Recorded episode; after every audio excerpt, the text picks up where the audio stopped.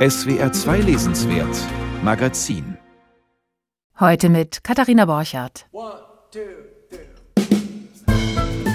Zweimal ein und dann wieder ausgeladen. Das Gastland Portugal hatte mit der Buchmesse Leipzig kein Glück. Trotzdem gibt es 50 neue Bücher aus Portugal. Darüber reden wir heute. Und wir schauen uns die Jahreszeiten der Ewigkeit an, das neue Journal von Karl Markus Gauss. Der bekommt am Mittwoch den Leipziger Preis zur europäischen Verständigung.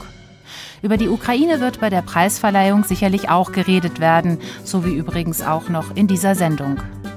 Die Musik macht deshalb heute das Ensemble Bosque Magico, das auf seinem Album Tu Tiempo portugiesisches und ukrainisches miteinander verbindet. Zunächst aber machen wir Yoga, Yoga mit Emmanuel Carrère. Ob's hilft in diesen Zeiten?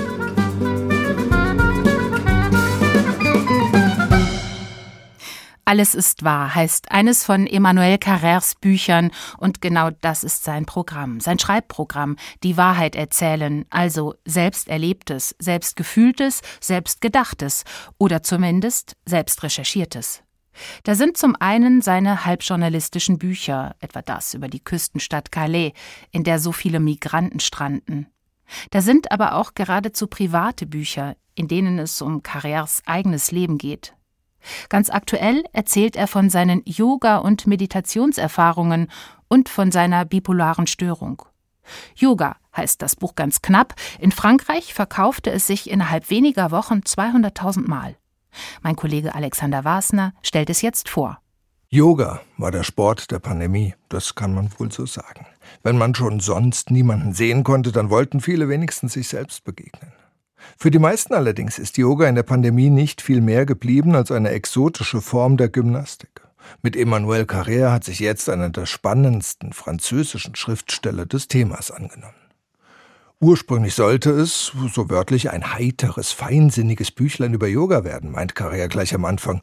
Daraus geworden ist ein Roman, der ans Eingemachte geht, ein autofiktionaler Roman. Carrère macht sein Leben selbst zum Gegenstand des Buchs und dieses Leben ist, so wie sich das Buch liest, sehr fragil, problematisch, schlicht unglücklich. Das gilt für die Politik, auch wenn 2020, als der Roman in Frankreich erschien, von Ukraine noch nicht und von der Pandemie erst verhalten die Rede war. Dafür aber gab es die Anschläge auf das Satiremagazin Charlie Hebdo und die Flüchtlingskrise. Und andererseits geht es um den konkreten Wahnsinn einer Psyche, die eine massive bipolare Störung aufweist. Es ist Carrères Psyche. Die schien er aber gerade mal im Griff zu haben, als das Buch einsetzt.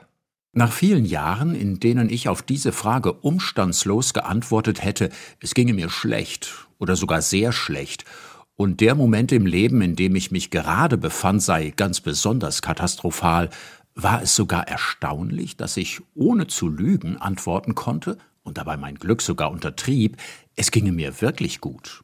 Ich hätte in letzter Zeit keine depressiven Phasen mehr gehabt, hätte weder Beziehungs- noch Familienprobleme und auch keine beruflichen oder finanziellen, und mein einziges echtes Problem, das sicher eines ist, aber doch ein Luxusproblem, sei ein anstrengendes, despotisches Ego, dessen Einfluss ich eindämmen wolle, und genau dafür sei Meditation schließlich da. Ein langer Satz, um zu sagen, es geht mir vergleichsweise gut. Dynamisch, verschachtelt, typisch für dieses Buch. Zuerst beschreibt Carrère ganz banal einen Besuch in einem Yogaseminar auf dem Land in La Roche-Migène, zwei Autostunden südlich von Paris. Es ist ein besonders strenges Zentrum. Carrère nennt das Vipassana-Yoga, das hier praktiziert wird, das Kampftraining des Yogas. Das Kapitel dazu ist mit Nordkorea überschrieben. Zehn Tage, zehn Stunden am Tag, Schweigen, Einsamkeit, natürlich keinerlei digitale Geräte. Ein freiwilliger Seelenlockdown, in dem Carrère sich schon als Betrüger fühlt, weil er ein Notizbuch mitgenommen hat. In dieser Stille nimmt man zuerst einmal die Störungen wahr, die Ablenkung, das Wirrwarr im Kopf. Vritti, lernt man in Carriers Roman, ist das Wort dafür. Vritti sind die Regel. Wir sind elend, sehr elend, wir sind zum Leiden verurteilt. Das meint Goenka, der wohl berühmteste Lehrer des Vipassana-Yoga, den Carrier mehrfach zitiert.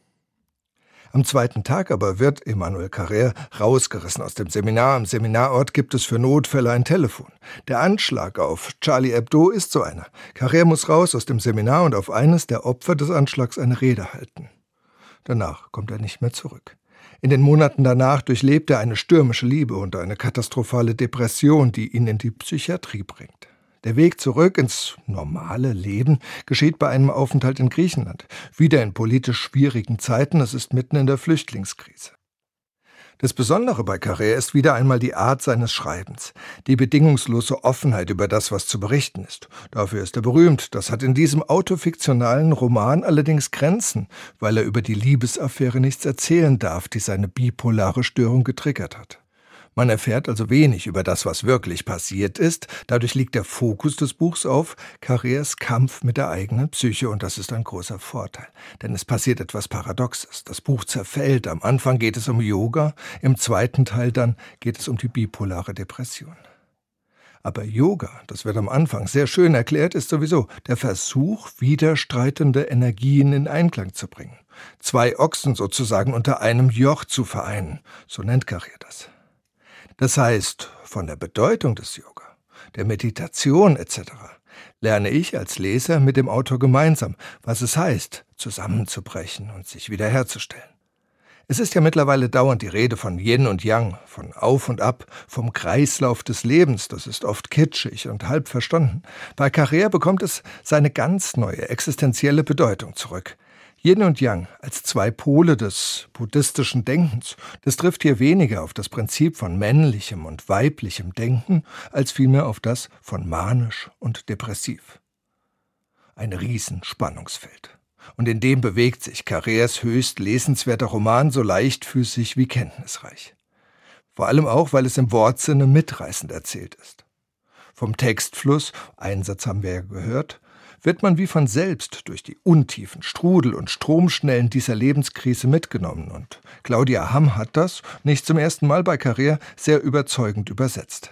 Es geht in Yoga um alles, den ganzen Menschen und seine Versuche, mit einer Welt zurechtzukommen. Am Ende erwächst aus der lebenslangen Krise eine seltsame Klarheit. Meditation ist zu pinkeln, wenn man pinkelt, und zu scheißen, wenn man scheißt da das auch mehr oder weniger alles ist, was ich zurzeit tue, ohne das weiter ausführen zu wollen, denke ich manchmal amüsiert, dass ich nun endlich wirklich meditiere. Ich bin weder fröhlich noch traurig. Ich werfe den guten alten Hunden ihre Stöckchen hin. Das Stöckchen der Selbstgefälligkeit, das Stöckchen des Selbsthasses, das Stöckchen der verpassten Chance und des bitteren Geschmacks der verpassten Chance. Und es ist ziemlich überraschend, aber Tatsache ist, ich fühle mich fast wohl. Es gibt von Wilhelm Busch das schöne Gedicht, wenn einer, der mit Mühe kaum geklettert ist auf einen Baum, schon meint, dass er ein Vogel wäre, so irrt sich der. Man sieht dazu bei Busch einen mühsam kletternden Frosch, der vom Ast fällt und leblos am Boden liegt. So ist Carrers Buch. Es erzählt vom Autor als einem, der ewig wieder aufsteht und sich immer wieder mühsam aus der Niederlage herausarbeitet. Man könnte auch sagen, in Yoga begegnet man Sisyphos. Als wirklich glücklichen Menschen, wie ihn Albert Camus noch sah, werden wir ihn nach der Lektüre dieses zutiefst berührenden Buchs allerdings nicht mehr sehen können. Yoga heißt das neue Buch von Emmanuel Carrère. Erschienen ist es bei Mattes und Seitz. Claudia Hamm hat das Buch aus dem Französischen übersetzt und sie hat auch einen sehr interessanten Aufsatz dazu geschrieben. Einen Aufsatz über die Frage, was ist wahr bei Carrère und was nicht?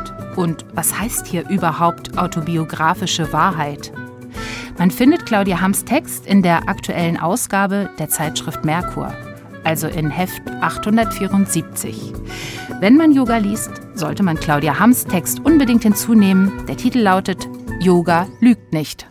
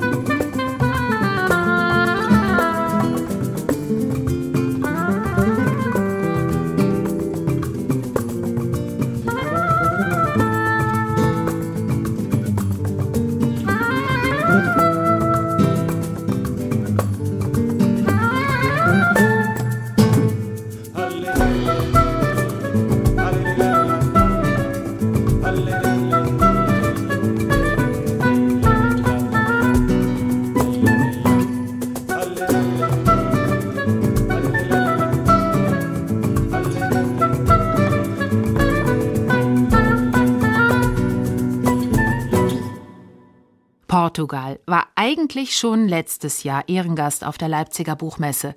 Die aber wurde abgesagt. Dieses Jahr dann zweiter Versuch.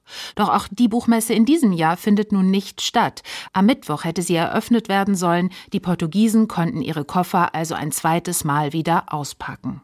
Inzwischen, so ist klar, gibt's wenigstens ein paar Veranstaltungen in Leipzig in der Stadt.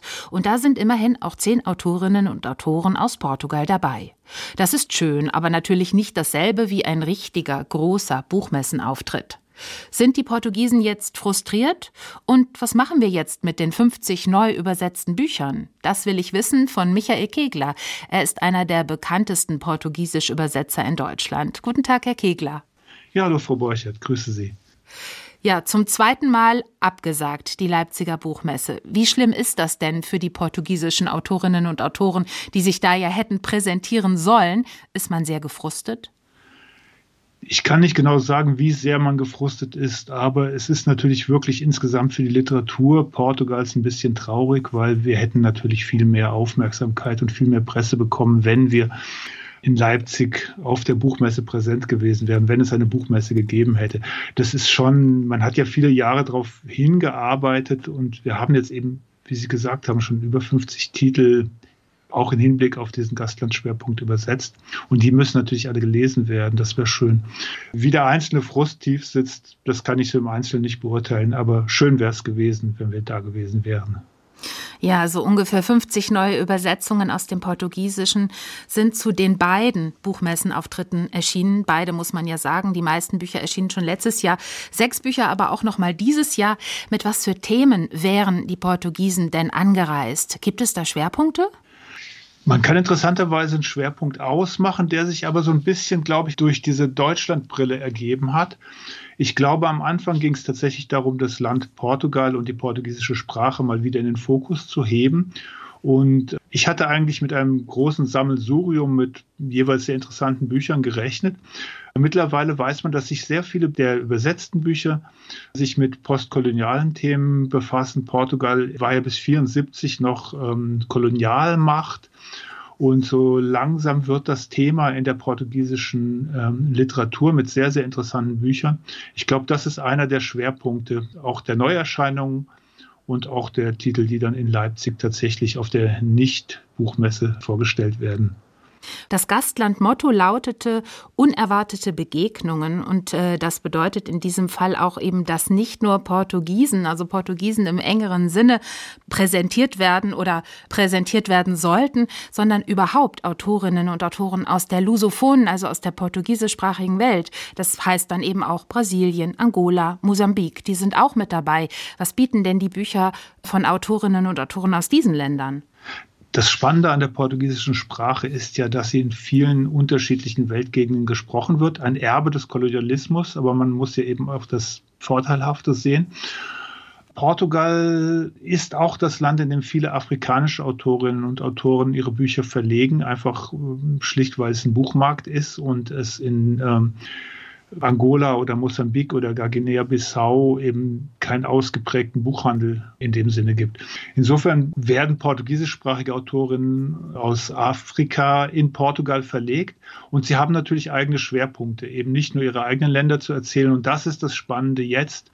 In den letzten Jahren schreiben auch vermehrt afrikanischstämmige portugiesische Autorinnen ihre Geschichten, ihre Romane, nicht nur biografisches. Gibt es dafür auch in Portugal, also unter den Leserinnen und Lesern, starkes Bewusstsein dafür? Also, dass äh, portugiesischsprachige Literatur jetzt nicht nur zwischen Porto und Lissabon entsteht, äh, sondern einfach auch auf anderen Kontinenten? Oder grenzt man sich da doch auch stark ab? Ich glaube, das portugiesische Lesepublikum ist da ganz spannend. Paulina Chisiane zum Beispiel aus Mosambik hat dieses Jahr den wichtigsten Literaturpreis der portugiesischsprachigen Welt bekommen. Aber insbesondere so Personen wie Mia Couto, der mosambikanische Autor, ist ganz selbstverständlich Teil auch des portugiesischen ähm, Literaturkanons. José Eduardo Agualusa oder auch diverse brasilianische Autoren und Autorinnen, wobei die so ein bisschen in Portugal ins Hintertreffen geraten sind. Man, ich glaube, ein bisschen so die aktuellen Autorinnen vermisst in Portugal. Aber was Afrika angeht, ist man im portugiesischen Lesepublikum eigentlich ganz gut informiert. Und die Klassiker, beziehungsweise die modernen Klassiker, es ist jetzt ja nun so, dass erstmal zehn Autorinnen und Autoren in Leipzig nun doch auftreten in der Schaubühne Lindenfels und im Haus des Buches. Da gibt es aber auch eine Ausstellung zum portugiesischen Literaturnobelpreisträger José Saramago, 2010 verstorben, also ein Klassiker, ein moderner Klassiker. Wie ist das denn mit Saramago heute? Verehren die Portugiesen ihn sehr? Wird er noch viel gelesen? Ich glaube ja, ich kenne die Zahlen nicht, aber José Saramago ist, glaube ich, sehr, sehr wichtig gewesen für die portugiesischsprachige Literatur insgesamt, einschließlich Brasiliens, weil er eine Brücke geschlagen hat. Er war der erste äh, Literaturnobelpreisträger der portugiesischsprachigen Welt insgesamt und er hat sich auch immer selbst so ein bisschen als, als Brücke verstanden. Ich glaube ja, er wird immer wieder aufgelegt. Er wäre ja dieses Jahrhundert geworden. Wenn er wieder aufgelegt wird, bedeutet das auch, dass er gelesen wird und nicht nur eben als Schullektüre, sondern ähm, die Bücher werden gekauft. Er hat jetzt auch einen neuen Verlag bekommen. Und er ist immer noch sehr präsent in der portugiesischsprachigen Literatur, vor allem in Portugal. Aber es wäre natürlich falsch, jetzt die Literatur auf ihn ähm, zu reduzieren. Ich glaube aber, dass er nach wie vor wichtig ist und als Bezugspunkt, als literarischer Bezugspunkt immer noch gut herhalten kann, auch mit gutem Gewissen. Ja, Saramago lebte zuletzt auf Lanzarote, dort ist er auch gestorben 2010. Spanien, ja, im Herbst ist dann Spanien Gastland äh, und zwar dann in Frankfurt und äh, wir hoffen natürlich alle, dass nicht auch diese Buchmesse ins Wasser fällt. Das Nachbarland Spanien schaut das literarische Portugal denn ehrfürchtig zu diesen sehr viel größeren Nachbarn herüber oder wie ist das Verhältnis zwischen den Literaturen Portugals und Spaniens? Ich habe den Eindruck, dass aus Spanien oder aus dem Spanischen mehr ins Portugiesische übersetzt wird als umgekehrt. Aber ich glaube, gerade Portugal schaut nicht ehrfürchtig oder so nach Spanien herüber, sondern es schaut herüber. Es gibt natürlich eine Grenze, es ist eine Sprachgrenze, es ist eine Landschaftsgrenze zwischen Portugal und Spanien. Aber die portugiesische Literatur ist so reich, dass man sich da, glaube ich, ähm, nicht das Gefühl hat, sich verstecken zu müssen. Es gibt in Portugal eins der beiden großen Literaturevents. Das Frühjahrsevent der portugiesischen Literatur ist ein iberisches Schriftstellerinnen-Treffen, wo selbstverständlich auch spanischsprachige, katalanischsprachige, galizischsprachige Autorinnen eingeladen werden aus Spanien und man versteht sich. Aber es gibt schon eine klare Trennung und ich glaube nicht, dass es dann ähm, Gefälle oder sowas gibt in der Wahrnehmung. Mhm. Also haben wir dieses Jahr einen iberischen Schwerpunkt auch auf unserem deutschen Buchmarkt mit den vielen Übersetzungen aus Portugal und aus Spanien. Ja, und unter den portugiesischen Neuerscheinungen, da sind auch richtig, richtig tolle Sachen dabei. Also Dulce Maria Cardoso ist mir zum Beispiel aufgefallen oder auch Mia Coutu, großartiger Autor aus Mosambik, habe ich sehr gerne gelesen, viel gelernt über die portugiesische Kolonialgeschichte. Sie, Herr Kegler, Sie haben einen guten Überblick über diese ganzen Neuerscheinungen. Welches Buch würden Sie denn unbedingt zur Lektüre empfehlen? Das ist eine sehr, sehr schwierige Frage, denn das Gute daran, dass Portugal so unterrepräsentiert ist, trotz allem, trotz dieser 50 äh, Neuerscheinungen, ist, dass jedes einzelne Buch natürlich ein Fundstück ist und in der Regel jedes einzelne sehr, sehr lesenswert ist. Ich klammer jetzt die afrikanischen Autorinnen mal aus, weil das wäre einfach ein, wirklich noch ein eigenes Thema. Das sind große Namen, Miyakoto, Onjaki, José Eduardo Agualusa, der gerade keine Neuerscheinungen hat, aber trotzdem nach wie vor lesenswert ist. Also das wären so die, die drei Herren, die aktuell da wären aus der afrikanischen Literatur, Germano Almeida noch zu erwähnen. Aber die portugiesischsprachigen Dulce Maria Cardoso hatten Sie erwähnt. Von der bin ich ein sehr, sehr großer Fan. Ihr Buch Retorno die Rückkehr? Ihre eigene, die Rück, richtig, die Rückkehr, ihre eigene Lebensgeschichte, ihrer Kindheit thematisiert, als ein literarischen Thema macht, komplett fiktionalisiert, die Rückkehr, die sogenannte Rückkehr von Portugiesinnen und Portugiesen aus den ehemaligen Kolonien, Menschen, die teilweise dort geboren sind und noch nie im sogenannten Mutterland waren. Das ist ein sehr, sehr spannendes Thema. Äh, nicht nur wegen des Themas, sondern einfach, weil Dulce Maria Cardoso einfach unglaublich gut schreiben kann. Sie hat aber damals eben mit diesem Buch O Retorno in Portugal war sie, glaube ich, so ein bisschen auch Vorreiterin dieses Schwerpunkts, den ich vorhin am Anfang genannt habe, dieses Beschäftigen mit dem kolonialen Erbe Portugals. Na, da gibt es jetzt auch diverse andere Autorinnen, die sich damit beschäftigen aus unterschiedlichen Perspektiven. Also große Leseempfehlung O Retorno, die Rückkehr von Dulce Maria Cardoso, auf jeden Fall.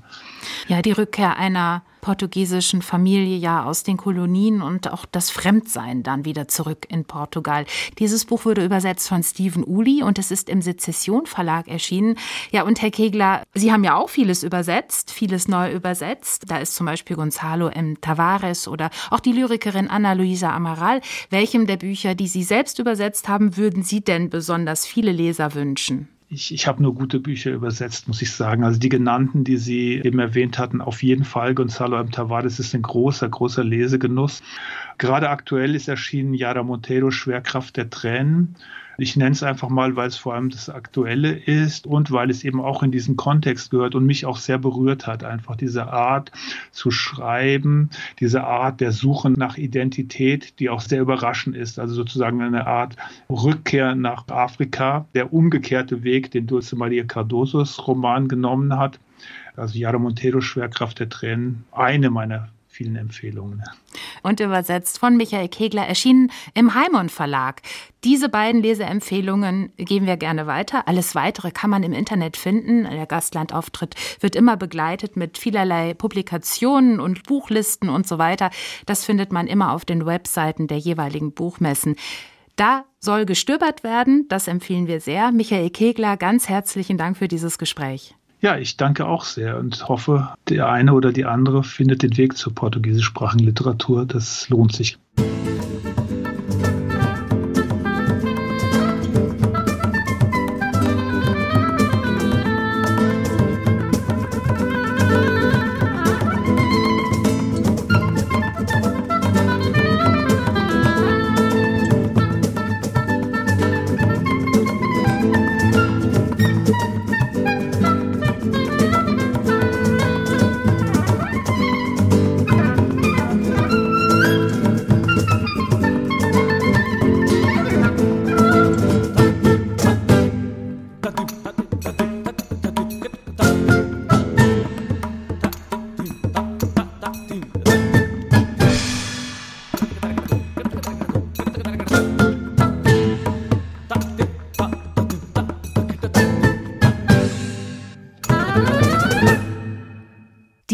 Buchmesse ist abgesagt, doch der Leipziger Preis zur europäischen Verständigung wird nächste Woche trotzdem verliehen. Nicht wie sonst in großer Garderobe im Gewandhaus, sondern etwas kleiner in der Nikolaikirche. Ausgezeichnet wird Gauss als einer der besten Kenner der europäischen Ränder im Osten. Schon seit Jahrzehnten reist er viel und er hat sich vor allem den europäischen Minderheiten verschrieben. Geehrt wird er für seine Reportagen mit dem sprechenden Titel Die unaufhörliche Wanderung, erschienen vor zwei Jahren. Wandern tut Gauss übrigens auch in seinem neuesten Buch. Überhaupt schreibt er ja irgendwie immer weiter am selben Projekt. Jetzt erschienen ist sein Journal Die Jahreszeiten der Ewigkeit. Jörg Margenau hat es gelesen. Eine Szene ganz am Ende des Buches ist typisch für die Art und Weise, in der Karl Markus Gauss noch die abgelegensten Orte zur Welt hin zu öffnen vermag. Da steht er in der Holzkapelle Maria Schutz in Transkarpatien in der westlichen Ukraine.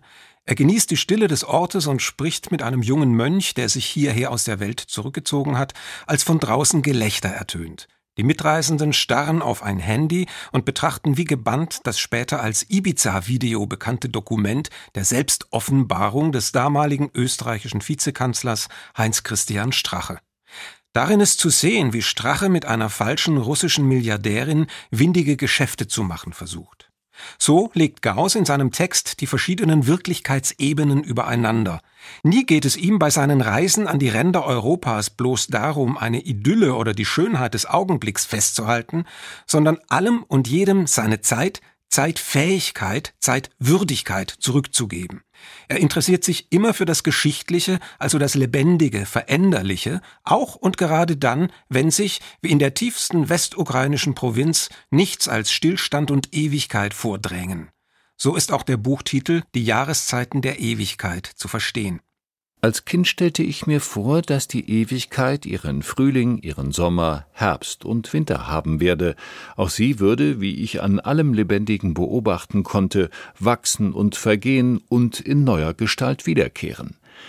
Das kann nicht sein, wies mich der Bruder zurecht, denn die Ewigkeit, das ist eben die Endlosigkeit des Endlosen, sonst wäre sie ja nicht ewig. Sie gefiel mir nicht, diese Ewigkeit, die Zeit war mir lieber, und ich bin ihr Anhänger geblieben, der sie gegen die Ewigkeit verteidigen will.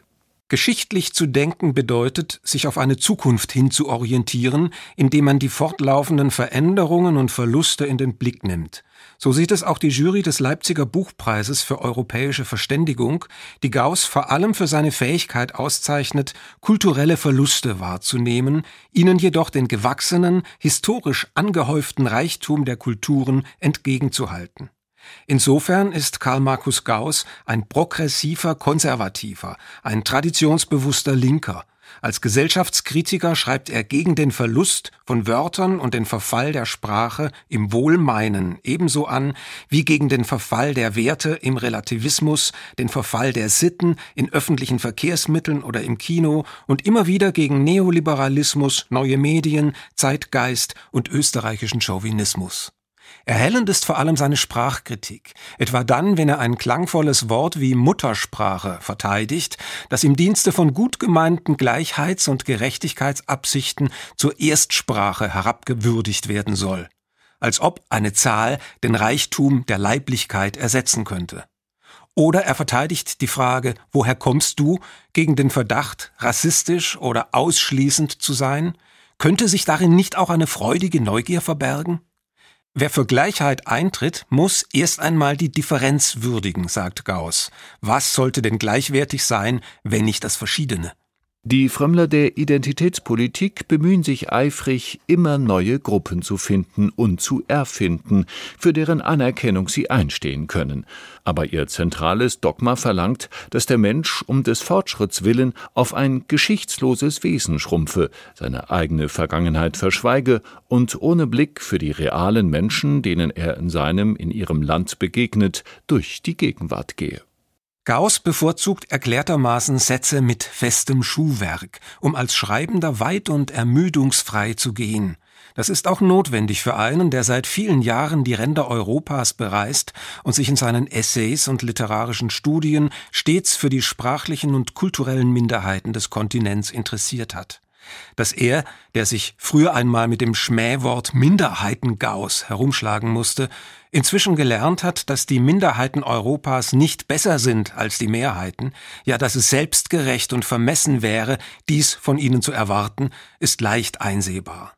Viel weiter geht die Erkenntnis, dass die Mehrheit inzwischen aus lauter gesellschaftlichen Minderheiten besteht, indem jeder Einzelne sich seiner eigenen besonderen Minderheit zugehörig fühlt, der dann auch der entsprechende Respekt entgegengebracht werden soll.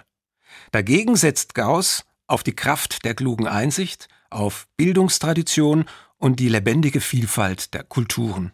Dafür bekommt er völlig zu Recht den Leipziger Buchpreis zur europäischen Verständigung.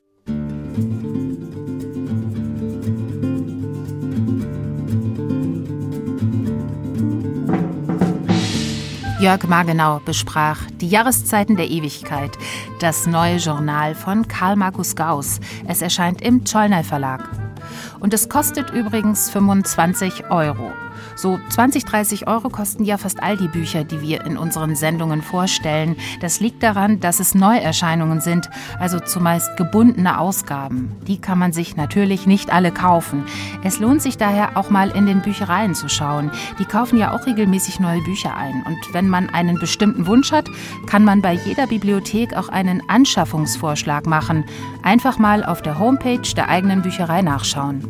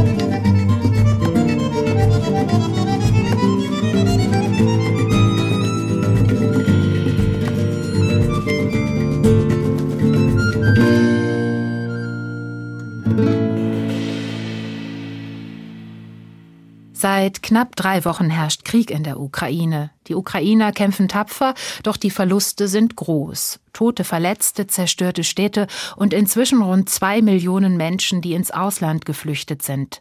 Von der ökologischen Katastrophe mal ganz zu schweigen.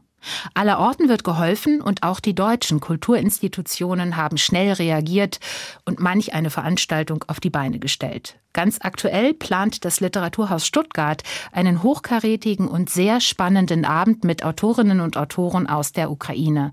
Und zwar am kommenden Montag. Eine Veranstaltung, die auch kostenlos gestreamt wird. Darüber will ich jetzt mehr wissen von der Leiterin des Literaturhauses Stefanie Stegmann. Sie ist mir aus Stuttgart zugeschaltet. Guten Tag, Frau Stegmann. Guten Tag, vielen Dank für die Einladung. Ja, Frau Stegmann, Sie haben schnell reagiert. Wie ist es denn gelungen, zehn Autorinnen und Autoren aus der Ukraine und aus Belarus so schnell zusammenzukriegen? Ja, zum einen gibt es eine so breite und große Solidarität im Moment unter den Kulturschaffenden, die, die gerade alle versuchen, alles möglich zu machen, was geht. Und mhm. Zum anderen hatte ich natürlich in den Jahren meiner Arbeit als Literaturhausleiterin immer wieder Literaturen und AutorInnen aus Mittelosteuropa, speziell eben auch aus der Ukraine im Blick und habe dazu Programme entwickelt. Also 2014 zum Beispiel gab es eine Reihe zur Situation in der Ukraine, 2015 ein Festival und 2019 eben auch nochmal eine Reihe über Ukraine und Russland speziell. Also da ist über die Jahre wirklich sowas wie ein vertrauensvolles Netzwerk zwischen uns und den AutorInnen und ExpertInnen entstanden. Und in Zeiten wie diesen merkt man dann eben auch, was so ein Netzwerk bedeutet und man muss unser Haus und unser Tun niemandem mehr klären. Ja, also Sie stehen voll im Thema. Man kann da auf vieles zurückgreifen, was man sich in den Jahren schon erarbeitet hat. Ich sah, dass äh, Tanja Maljatschuk zum Beispiel dabei ist. Finde ich toll. Auf welche Autorinnen und Autoren können wir uns noch freuen? Ja, mit dabei ist auch Viktor Martinovic aus Minsk. Der wird zugeschaltet, ein belorussischer Autor, dessen internationaler Romanerfolg Revolution ja in, in Weißrussland quasi äh, verboten ist. Er war im letzten September hier noch bei uns live in Stuttgart auf der Bühne und hat zu der Zeit eben auch schon sehr bewegend von der Zerschlagung der ganzen zivilgesellschaftlichen Strukturen erzählt. Und darüber hinaus äh, werden wir Katja Mischenko aus Ternopil zuschalten. Das ist eine Publizistin, Autorin und Verlegerin aus Kiew. Vor ein paar Tagen ist sie dann mit ihrem Kind und mit ihrem Mann nach Ternopil gegangen, in die Westukraine, ein kleines Städtchen zu den Schwiegereltern, geflohen. Und das auch auf einigermaßen abenteuerliche Weise hat auch nicht sofort beim ersten Mal geklappt. Aber jetzt ist sie immerhin dort äh, vorläufig in Sicherheit und von dort aus werden wir sie zuschalten. Ja, die Westukraine ist augenblicklich noch quasi halbwegs verschont von diesem Krieg. Der Literaturhausabend, den Sie gestalten werden am Montag, der besteht aus äh, drei Teilen, die jeweils 45 Minuten lang dauern werden. Also einordnen heißt da die erste Sektion. Also es klingt ganz faktenbasiert. Äh, da werden auch Ukraine-Spezialisten dabei sein, Karl Schlögel und Christian Neff. Und dann folgen die Sektionen, auch jeweils nochmal 45 Minuten Schreiben und Handeln. Warum war Ihnen denn dieser Bogen, also vom Wissen über das Schreiben zum Handeln, für den Abend wichtig? Ja, dieser Bogen hat sich eigentlich ganz organisch aus meiner persönlichen emotionalen Situation ergeben. Also die erste Reaktion war wirklich Schock, Lähmung. Es gibt im Ukrainischen und Russischen diesen berühmten Satz, der heißt Stodialot äh, oder Shorobete. Das heißt, ja, was kann man schon machen? Und ähm, die ukrainisch-russische Antwort lautet meist Nichoho, nichts. Und so habe ich mich am ersten Tag nach Ausbruch des Krieges auch wirklich persönlich gefühlt. Was kann ich hier schon tun? Aber dann äh, stieg eben tatsächlich sowas wie Wut auf und ich dachte, weg mit diesem Satz hier, raus aus der Ohnmacht. Und diese Entwicklung sehen wir jetzt eben auch weltweit. Man kann was tun. Und wir können als Literaturhaus zwar nicht den Krieg stoppen, aber wir sind, weiß Gott, nicht gelähmt. Und was wir können, ist eben tatsächlich einzuordnen, zu Gehör zu bringen, Gespräche zu initiieren und im nächsten Schritt dann eben auch selbst aktiv zu werden. Und damit war der Bogen für den Abend eigentlich wirklich organisch gespannt und dann ging auch wirklich alles ganz schnell. Und jetzt sitze ich hier im SWR-Studio und spreche mit Ihnen. Das ist doch alles weit mehr als nichts. Und was Sie auch machen können, ist eben auch Autorinnen und Autoren aus der Ukraine zuschalten. Also wir erleben das ja augenblicklich, dass es gar nicht so einfach ist, aus der Ukraine zu berichten. Das ist sehr gefährlich. Es sind nicht mehr so viele Korrespondenten im Land. Äh, viele davon sind freie Journalisten. Und deswegen ist es so gut, dass es Skype und Zoom gibt und man sich auf diese Weise auch so ein bisschen ins Land mal hinein verbinden kann. Mit welchen Städten werden Sie sich denn am Montag in Stuttgart verbinden? Ja, wir werden uns mit Tschernowitz verbinden. So hieß die Stadt noch in der Zeit der Österreich-Ungarn-Monarchie. Auf Ukrainisch heißt sie heute Tschernivtsi. Wir werden uns mit Ternopil, ich hatte es eben schon erwähnt, eine kleine Stadt im Westen der Ukraine verbinden. Wir werden uns mit Minsk, der belarussischen Hauptstadt, verbinden und wir werden uns mit Berlin verbinden. Und hier kommt uns tatsächlich auch zugute, dass wir jetzt bedingt durch die Pandemie schon im vorletzten Jahr ähm, hier professionelle Streaming-Technik ins Haus installiert haben, die uns diese Zuschaltung eben jetzt auch möglich macht und auf die wir jetzt ganz schnell zugreifen können.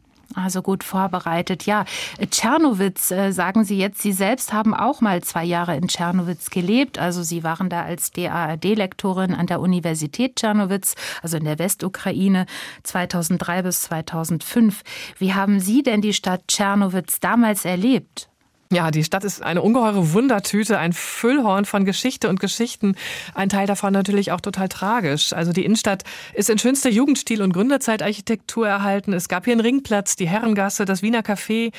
Die Stadt selbst blickt auf eine ja, multiethnische Geschichte zurück, die ist zwar nie so konflikt- und auch nie so hierarchiefrei war, wie die Legenden es gern kolportieren, aber dennoch wurde eben hier zeitgleich Deutsch, Rumänisch, Ruthenisch, Ukrainisch, Russisch, Polnisch gesprochen. Und ich habe das damals an äh, Gullideckeln sehen, äh, gesehen, die spiegeln das ganz gut wider. Also es gibt rumänische Gullideckel, noch aus der Zeit deutschsprachige Gullideckel, Gullideckel aus der Zeit vor 91, nach 91 und so weiter. Also da materialisiert sich quasi auch die Geschichte im Stadtbild. Und die Stadt Stadt selbst hat natürlich eine große jüdische Geschichte. Paul Celan wurde hier geboren, Rose Ausländer, Selma Meerbaum-Eisinger. Es gab ein schwäbisches Viertel, das Roche hieß.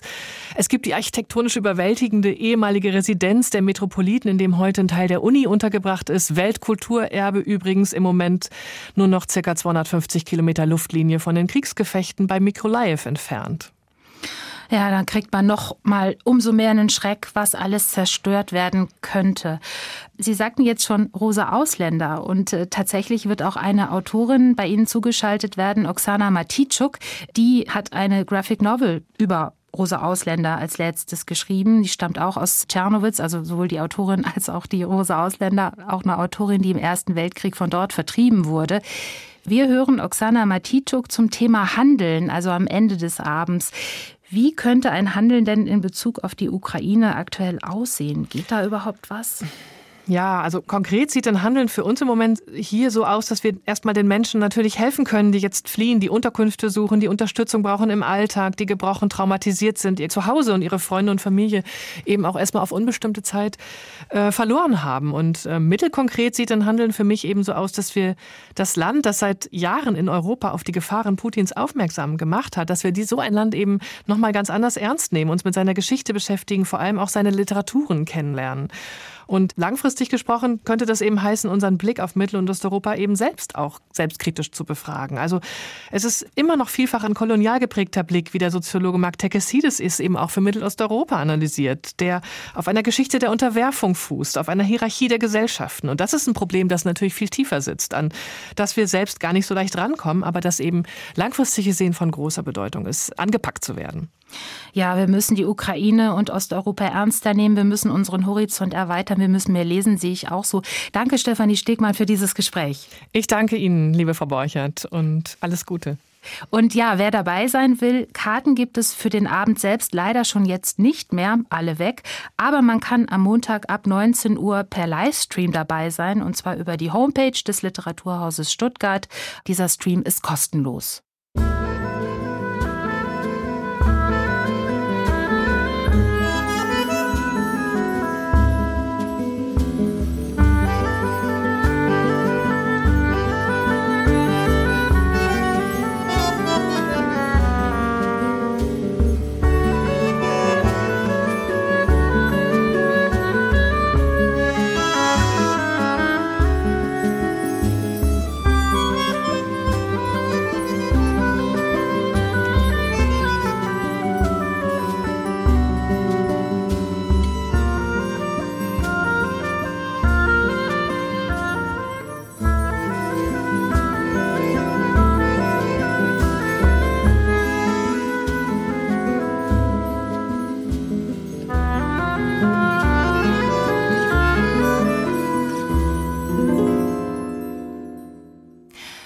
Odessa heißt der neue Bildband von David Staretz. Da schnürt sich einem spontan die Kehle zu, weiß man doch, was gerade in der Ukraine passiert.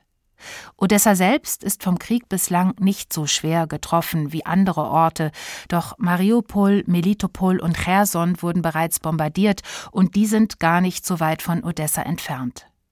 Bis vor kurzem hätten die meisten von uns kaum sagen können, wo genau diese Städte eigentlich liegen. Inzwischen sind wir recht vertraut mit der ukrainischen Landkarte, auf der nicht nur Städte eingezeichnet sind, sondern auch all die Pfeile, die den Aufmarsch der russischen Truppen markieren. Das Elend in der Ukraine ist kaum zu überbieten. Und dann erscheint dieser Bildband, den ich hier kurz vorstellen will, Kurzkritik. Der Band ist ganz neu und trotzdem schon deutlich ein Vorkriegsprodukt. Knapp 300 Seiten mit Farbfotos des Österreichers David Staretz, der mit einer Russin verheiratet ist und mit ihr mehrfach in der Ukraine unterwegs war. Seine Odessa-Fotos zeigen Strandszenen, einen Knopfladen, viele alte Autos mit lustigen Aufbauten. Sie zeigen Katzen, Eisenbahnen, einen Friseurbesuch und viele kuriose Straßenhändler. Außerdem Graffiti und Street Art. Sie zeigen Menschen aus Odessa und oft, leider zu oft, denn dies ist ja eigentlich kein privates Fotoalbum, Starets junge, hübsche Ehefrau. Mir als Betrachterin ist sein Blick durch die Linse ein paar Nuancen zu männlich. Abgesehen davon strahlt sein Odessa-Buch eine heitere Leichtigkeit aus. Die Armut, die aus vielen Bildern spricht, wirkt daher eher pittoresk. Wohl auch, weil auf diesen Bildern fast immer die Sonne scheint und selbst die Straßenszenen so sauber sind, als hätte Staretz vorher durchgefegt. Hat er?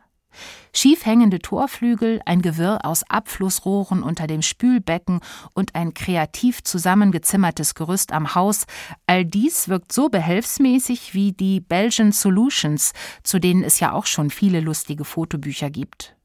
So macht Starets Buch gute Laune, zeigt viel Liebenswertes, dringt aber nicht tiefer ein in Geschichte oder soziokulturelle Schichtung der Stadt. In diesem Sinne bleibt sein Buch oberflächlich. Deshalb wirkt es vor allem amüsant und anrührend. Genau das aber verfehlt in diesen Zeiten seine Wirkung nicht. Wie unfassbar schön ist doch der Frieden, denkt man unwillkürlich, wenn man dieses Buch anschaut. Es ist eine Reise in die allernächste Vergangenheit. So war es in Odessa kürzlich noch. Es ist nur wenige Wochen her. Odessa, Wien wie es nie war, aber am Meer, heißt David Starets Fotoband. Erschienen ist er im Verlag Fotohof.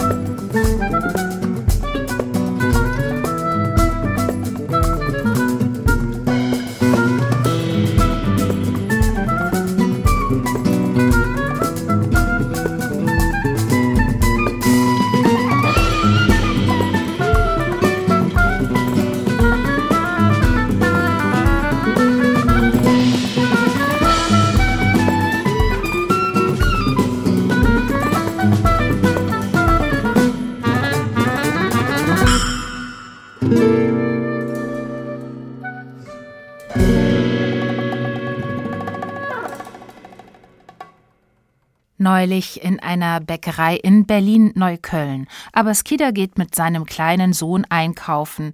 Mein Vater war schon elfmal im Knast, ruft der Junge dem Bäcker stolz zu. Peinlich, peinlich, lacht der 49-Jährige, als er diese Anekdote letzte Woche bei den Mannheimer Literaturtagen erzählte. Denn natürlich war er nicht im Knast, weil er irgendwas verbrochen hatte. Nein, er war mehrfach inhaftiert unter Saddam Hussein und auch auf seiner Flucht aus dem Irak. Vier Jahre lang dauerte die und sie führte ihn über Jordanien, Ägypten bis Libyen, dann über Griechenland nach Deutschland, wo er im Jahr 2000 Asyl erhielt. Inzwischen hat er dreimal Abitur gemacht, weil immer irgendwas irgendwo nicht anerkannt wurde.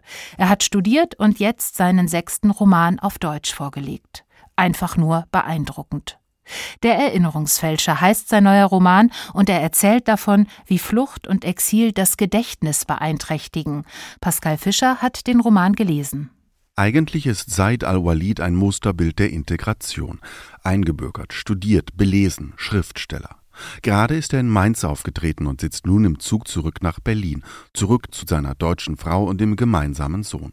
Da ruft ihn sein Bruder aus seiner Geburtsstadt Bagdad an. Die Mutter liege im Sterben.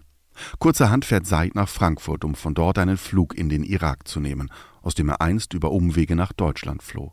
Nur selten war er danach nochmal da. Er kennt das Land eigentlich gar nicht mehr. Der Roman umfasst nur 130 Seiten, ist also ziemlich schmal und entsprechend knapp fällt die Rahmenhandlung aus. In den wenigen Tagen seiner Reise wird Said allerdings an verschiedene Phasen seines Lebens zurückdenken. Mehrere Ebenen, Flashbacks, eine zerstückelte Erzählung bei so manchem postmodernen Autor der vergangenen Jahrzehnte geriete das zu einer verkopften Fingerübung. Meist kaschiert die Verschachtelung dann fehlenden Inhalt. Nicht so hier. So viele der kurzen Erinnerungen ließen sich zu ganzen Novellen ausbauen, rauben einem den Atem. Und dennoch ist der Roman erstaunlich eingängig und lesbar. Das mehrschichtige Ineinander spiegelt das Hauptthema auch formal wider. Wie lückenhaft, erfunden, heilend, verletzend oder verdrängt Erinnerungen sein mögen. Da sind die Erinnerungen an den Irak. Said weiß fast nichts mehr von seinem Vater, denn der wurde schon in Saids Kindheit grundlos vom Regime getötet. Eine Woche nach dessen Verhaftung klopfte der Viertelvorsteher mit zwei Männern in Uniform an die Haustür. Er befahl Saids Mutter nicht zu weinen und nicht zu schreien, sie solle nur zuhören. Dann berichtete er ihr von der Hinrichtung. Die Leiche wurde begraben, eine Trauerfeier ist nicht erlaubt, alles soll ruhig verlaufen, also keine Trauertage, verstanden? Nachdem die Männer fortgegangen waren, kehrte die Mutter ins Wohnzimmer zurück. Nabila wollte wissen, was los war. Die Mutter antwortete nicht. Dann schlug sie sich ins Gesicht und weinte. Phantomschmerzen und vernarbte Anekdoten. Es sind Ungeheuerlichkeiten, die Abbas Kiddere schlicht und ohne Pathos schildert. Nicht weniger bedrückend ist Seids lange Flucht über Jordanien, Ägypten, Libyen und Griechenland. Allein was er und andere Flüchtlinge in Athen erdulden müssen, rassistische Schlägerbanden, Schutzgelderpressung, Prostitution aus Geldnot, führt dem Westen seine beständige Verdrängung solcher Schicksale vor. Doch auch Said hat einiges verdrängt. Jahre seiner Kindheit und Jugend scheinen wie gelöscht. In ein Traumazentrum gehen, wie es ein deutscher Arzt vorschlägt, will er nicht. Wenn ein Migrant mit etwas kommt, das man in Deutschland nicht begreift, nennt man es Trauma. Was soll man tun, wenn das ganze Leben ein einziges Trauma ist? Soll man das Leben in ein Behandlungszentrum für Folteropfer schicken? Erinnerung ist schmerzhaft, auch deshalb hat Said vieles vergessen. Ein detailgetreues, autobiografisches Schreiben ist ihm daher unmöglich, bis er beschließt, die Erinnerungslücken durch Erfindungen zu schließen. Die Ästhetik des Romans wendet sich hier auch implizit gegen den Kurzschluss von Autorenbiografie und Text.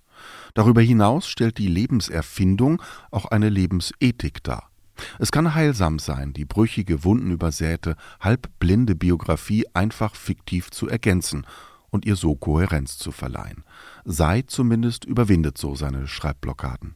Er versucht nun nicht mehr, sich beim Schreiben genau zu erinnern. Es ist ihm gleichgültig geworden, wie die Geschichten aus seinem Gedächtnis auferstehen. Das Wichtigste ist, sie sind da, egal in welcher Form, als verwandelte Erinnerungen, verhexte oder verstellte. Die Texte sind verfälschte Stories seines Lebens. Sie sind Versuche, eine einzige wahre Geschichte zu schreiben nämlich seine, die niemals wahr sein kann. Mal gibt es Alternativerzählungen, manchmal gar mehr als zwei. Welche Version ist die richtige? Seid weiß es selbst nicht. Zu den Traumata der Flucht kommen in Deutschland neue. Als Asylsuchender, Einbürgerungskandidat in Einbürgerungskursen und auf Ämtern erlebt Seid geradezu kafkaeske und ausweglose Situationen. Es war, als ob Seids Leben kein Leben wäre, sondern ein überflüssiger Satz in den Akten der Behörden. Jeder konnte ihn mit einer flüchtigen Bewegung wegstreichen. Es war ein wertloses Leben, nur ein Furz am Rande aller Welten. Eine solche absurde Heiterkeit klingt nur manchmal durch. Ein weiteres bekanntes Motiv, wie aus Kidderes humorvoller Sprachbetrachtung Deutsch für alle, ist die Verzweiflung über die schwierige deutsche Sprache. Diese Sprache meistert der Nichtmuttersprachler Kiddere auch hier wieder bewundernswert. Anders ist es mit dem Alltag in Deutschland, den Seid lieber nicht erinnern würde, von den Amtsstuben voller Arroganz bis zu rassistischen Polizeikontrollen. Selbst Seids Rückkehr in die alte Heimat wird am Ende nur eine Reise in die Fremde sein. Wo in Seids Kindheit noch vor dem Regime Frauen in Miniröcken spazierten, sind selbst nach dem Sturz Saddam Husseins nun viele verschleiert. Milizen machen Jagd aufeinander, am Horizont sieht die blutige Zukunft des IS mit Enthauptungen und Kreuzigungen auf. An die Erinnerungen der Kindheit lässt sich also auch nicht mehr recht anknüpfen. Sie können Seid nur bedingt ein Anker sein. Wenn Seid in Deutschland über sein Leben in der Fremde nachdenkt, lässt sich das fast ausdehnen auf das Leben überhaupt. Ist nicht jeder Leidende in der Welt fremd? Said ist noch immer jemand, der der Welt nicht traut. In der Fremde gibt es keine Himmelsrichtungen. Das weiß er aus eigener Erfahrung.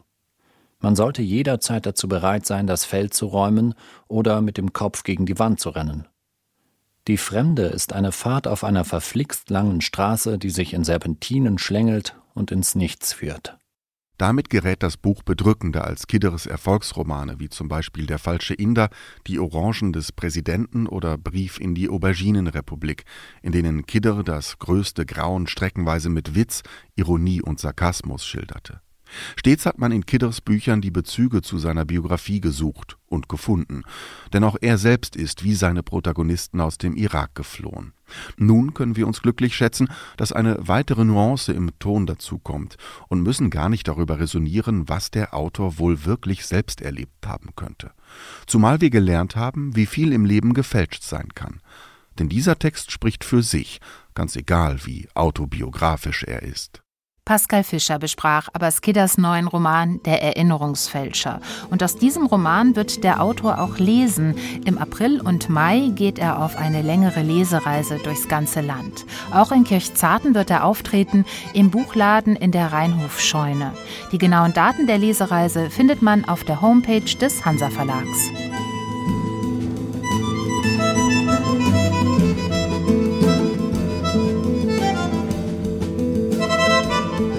Das war eine Stunde Literatur, eine Stunde neue Bücher. Heute besprachen wir Yoga von Emmanuel Carrère, erschienen im Verlag Mattes und Seitz. Die Jahreszeiten der Ewigkeit, das neue Journal von Karl Markus Gauss, Czollnay Verlag. Odessa, Wien, wie es nie war, aber am Meer. Einen Fotoband von David Staretz, Verlag Fotohof. Und der Erinnerungsfälscher von Abaskida, Verlag Karl Hanser. Außerdem ging es heute um neue Literatur aus Portugal und einen literaturpolitischen Abend im Literaturhaus Stuttgart am Montag. Die Musik in der Sendung kam vom Album Tu Tiempo vom Ensemble Bosque Magico. Alle Beiträge und Buchtitel gibt es auch nochmal auf unserer Homepage swr2.de und über die SWR2 App. Jetzt hören Sie die Nachrichten und dann das Hörspiel am Sonntag. Heute senden wir Die Politiker von Wolfram Lotz. Um die Technik kümmerte sich heute Andreas Völzing. Am Mikrofon verabschiedet sich Katharina Borchardt.